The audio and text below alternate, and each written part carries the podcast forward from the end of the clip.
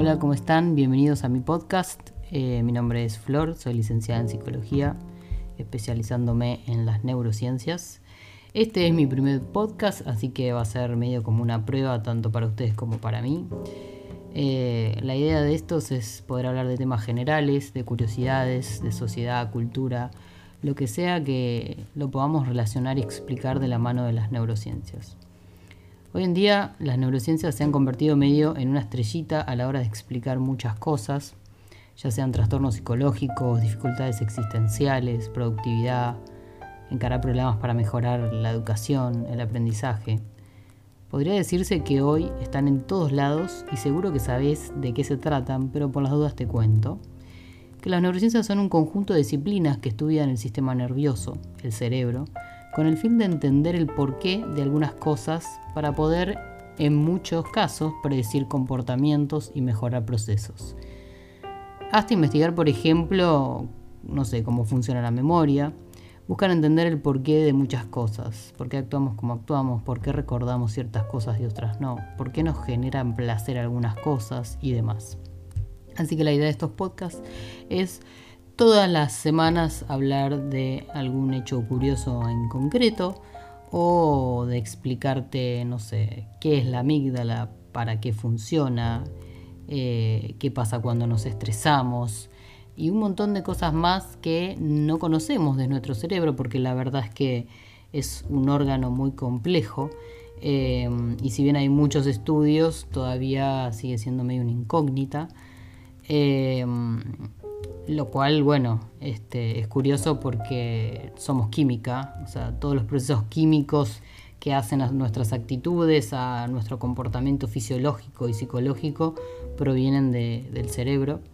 Eh, nada, o sea, básicamente, si bien somos química, el cerebro tiene las huellas que nos han dejado lo que es nuestro contexto. O sea, cuando nosotros empezamos a aprender y empezar a tener un criterio propio es en base a condicionamientos previos que tuvimos, bueno, eh, por cómo fuimos criados, o sea, por nuestra familia, después viene el contexto social, eh, cultural, y bueno, y después eh, ya tiene que ver con un proceso interno que haga cada uno, pero muchas veces estas cosas no son medias como si lo llevamos al, psicoanálisis como medio como del inconsciente, ¿no? Muchas veces no nos cuestionamos por qué actuamos de la manera que actuamos o por qué tenemos ciertos patrones de condicionamiento o ciertas corazonadas hacia qué lado ir. Y bueno, todo eso tiene que ver con condicionamientos eh, previos eh, que el cerebro ha aprendido y por eso actuamos o tomamos las decisiones que tomamos. Em, lo bueno de todo es que el cerebro tiene una neuroplasticidad muy grande. Eh, no solo aplica esto para los niños, sino también para nosotros los adultos. Eh, una de las cosas buenas que tiene el cerebro es que todo el tiempo puede aprender y reaprender y no es un órgano que esté del todo condicionado. Uno puede, bueno, básicamente volver a aprender y educar al cerebro constantemente para lograr los objetivos que tenemos, lo cual es, eso es importante porque uno a veces dice, bueno, eh, a mí me criaron así, yo soy de esta manera, no puedo conseguir tal cosa porque no tengo la capacidad que se requiere. Y la verdad es que el cerebro aprende a base de repetición, ¿no? Así es como, como se fijan los conocimientos. Después por ahí vamos a hablar un poco acerca de de qué manera se fijan más fácil eh, ciertos eh, conocimientos y cómo funciona el aprendizaje para el cerebro. Eh, ahí intervienen lo que son las emociones, vamos a hablar un poco de eso. Pero bueno, básicamente la idea de este podcast es sí, profundizar sobre temas de neurociencias, más a veces relacionadas con lo que es el funcionamiento en sí del cerebro y demás, y otras veces con datos curiosos como el que va a estar dedicado a este podcast, del cual les voy a hablar ahora en un toquecín.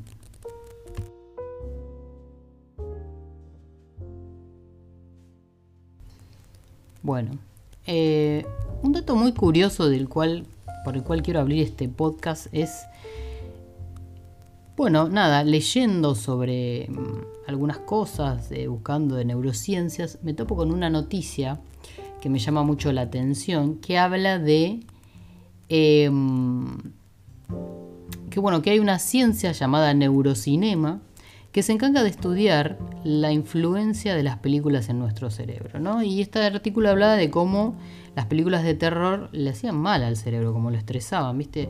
Y es como que decís, la puta, o sea, el cine de terror es uno de, de mis géneros favoritos, así que debo vivir estresada, ya a nivel condicional. Em, pero bueno, este artículo lo que decía es que parecería que las escenas de terror activan directamente nuestro cerebro primitivo. Eh, y cuando vemos una película, lo que pasa cuando vemos una película generalmente es que el cerebro desconecta las zonas motoras porque no las va a usar en ese momento. Pero cuando hay escenas que nos sorprenden, eh, nos impactan y superan esa inhibición motriz y nos hacen reaccionar. Claro, es como que vos estás en un estado de, mm, así como mm, no vegetativo es la palabra, pero estás este, como en un estado de relajación a nivel lo que es muscular y de repente viste que cuando te asustas tensás, entonces ahí como que se tensan los músculos. Em, el cerebro no distingue supuestamente eh, si, si lo que estamos es viendo una película y es ficción o no, entonces básicamente se estresa, volvemos loca en lo que es la amígdala, digamos. Se han registrado hechos aislados de gente que eh, después de ver una película le apareció como un estrés postraumático, lo cual esto lo puedo llegar a poner en mucha tela de juicio porque creo que si aparece un, patrón de estrés postraumático es que había ya una contextualización previa donde la persona seguramente estuviera atravesando algún conflicto o algún estrés eh, o algún trauma. Em, y probablemente la película haya sido como el disparador, ¿no? Pero yo no creo sinceramente que por ver una película de terror la persona desarrolle un estrés postraumático. Pero bueno, esto es lo que dice el artículo. Em, y lo que dice es que en el caso de los adultos, las reacciones se darían por las identificaciones con los personajes. Sumado que en las películas el personaje se ve se, digamos, se va enterando y vivenciando los sucesos a la par que el espectador. ¿no? Entonces es esta identificación la que produciría las huellas profundas en el cerebro, eh, tanto como las que generaría, digamos, generaría una huella real. ¿no? Es como que claro, lo que dice es que esta identificación con el personaje, que el personaje se va, digamos, enterando, de lo que le va a pasar, le va pasando, al igual que a nosotros los espectadores, es lo que hace que se genere una cierta identificación y que lo que le pasa al personaje nos quede también a nosotros como una huella en, el cerebro. Ahora, la verdad no tendríamos lugar para todos los traumas vividos, ¿no? Como que si vimos tantas películas. Lo que sí era interesante del, artículo es que hablaba también lo que pasaba a nivel fisiológico, digamos, a nivel corporal en el cerebro, ¿no? en el cuerpo. Eh, digamos, las palpitaciones, la elevación de la presión arterial, eh, la aparición de la sudoración, la tensión de los músculos. Esto es una realidad. Nos asustamos y pasa. Em, y parece que esta expresión ¿no? de eh, helar la sangre es literal porque según la investigación realizada por científicos del Centro Médico de la Universidad de Leiden en Países Bajos, eh, aparece la presencia de lo que es el factor 7, que es el coagulante de la sangre. Entonces mientras ves una película de terror, pasa esto, ¿no? ¿Y sabes por qué? Simplemente porque tu cuerpo se prepara para detener el sangrado en caso de ataque. Eh, sin riesgo real de que finalmente se formen coágulos. O sea, ese cerebro te está cuidando, digamos. Como siempre. O sea, ustedes lo principal que tienen que entender del cerebro es que tu cerebro es tu principal sobreprotector. Y así como te sobreprotege, te va a auto boicotear. Pero bueno, eso lo vamos a ver más adelante. A estas alturas de lo que vengo eh, contándoles, digamos, cualquier fanático del cine de terror, eh, deberíamos estar como internados ¿no? en un neuropsiquiátrico o haber muerto de un ataque al corazón, un pico de estrés, no sé, un surmenage. Más allá de si es cierto o no, eh, muchas veces es cierto que la pasamos mal viendo este tipo de películas y sin embargo, como muchas otras cosas, volvemos a ponernos contentos cuando sabemos que hay algún estreno nuevo, no sé, alguna película nueva del conjuro. Eh, ¿Por qué hacemos esto? Bueno, aparentemente habría como un balance, ya que la teoría de la transferencia de la excitación, según dice este estudio, indica que los sentimientos negativos intensificarían los sentimientos positivos que experimentamos cuando triunfa el personaje, o sea, cuando zafa de que lo mate Jason o de algún hecho traumático, se salva de algún accidente. Entonces ahí habría como una compensación entre la negatividad de el terror que nos genera la película, pero lo positivo de que finalmente un final feliz, por así decirlo. Sería como ¿Vieron esa sensación que tienen cuando se suben a una montaña rusa? Eh, constantemente en la montaña rusa está la adrenalina de que sabemos que estamos en peligro, la estamos pasando mal en ese momento, aunque sabemos que la situación está bastante controlada, a menos que pase algo. Y cuando nos bajamos, es, tan la hermosidad de la adrenalina que queremos volverlo a hacer. Y así con un montón de cosas. Em, que hay, ¿no? Como este equilibrio entre el dolor y el placer. Eh, que eso también es un tema que es muy interesante a la hora de las gratificaciones a corto y a largo plazo, eh, o de las sensaciones también a corto y a largo plazo, de las cuales el cerebro es bastante adicto. Hay otras teorías también que por ahí tienen que ver más con la psicología de la exposición, o sea, de exponerse no sé, a un objeto fobígeno, por ejemplo, o algo eh, como por ejemplo las películas de terror o violentas, dicen que nos ayudan a lidiar con nuestros propios miedos y funcionarían como una especie de efecto catártico. O sea, tenemos entonces la teoría de la transferencia que habla de esto de el equilibrio ¿no? entre lo, negativo de que nos estamos cagando encima por la película, pero lo positivo de que con este personaje que nos, identificó, nos identificamos, si el tipo zafa de que lo maten, eh, nos genera como algo positivo y ahí hay un equilibrio. Em, y esta teoría de la exposición, donde habla más de exponerse a en este caso, un factor que nos genera miedo, como es una película, eh, y que nos ayudaría a lidiar con los mismos, como enfrentarse a ese objeto fobígeno, ¿no? Em, no sé si funciona tanto en el caso de una película porque la gente prefiere no verla muchas. Eh, definitivamente los que nos genera placer ver este tipo de películas, no sé si hay una especie de sadismo que, pero em, a mí no me ha, no me ha ayudado a, superar ningún trauma ni nada. Pero bueno, de esto es lo que se trataba el, artículo. Es muy interesante ver em, cómo el cerebro es tan vulnerable justamente em, a esto de, de, no identificar entre la realidad y la ficción. De todas formas, nosotros sabemos a nivel consciente que lo que está pasando en la película no es cierto. Pero si logras asustarte es que estás tan inmerso en la historia que en ese momento tu cerebro no logra diferenciar si es verdad o no.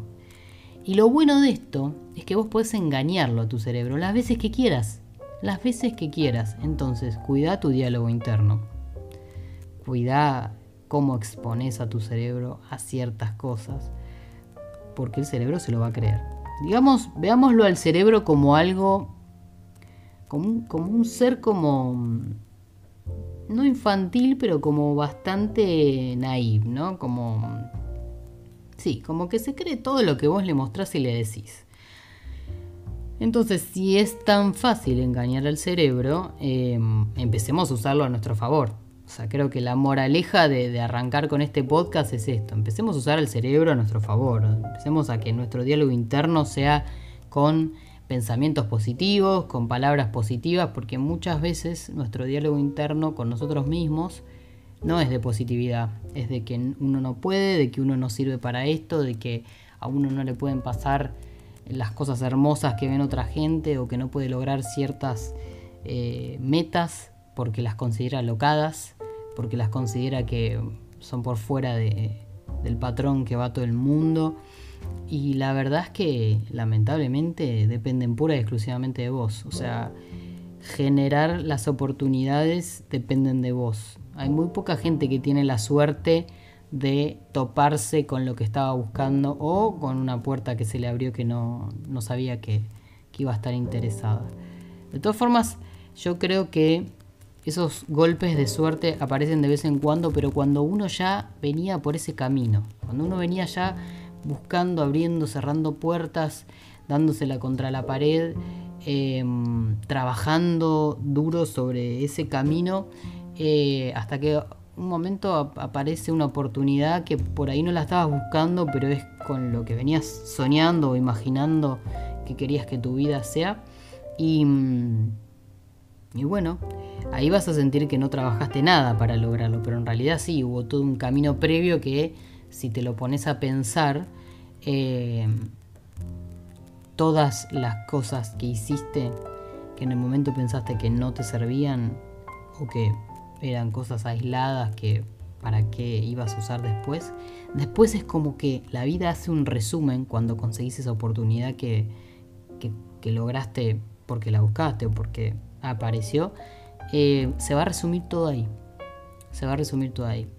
Eh, así que bueno, por eso la perseverancia es muy importante y el cómo nos hablemos a nosotros también.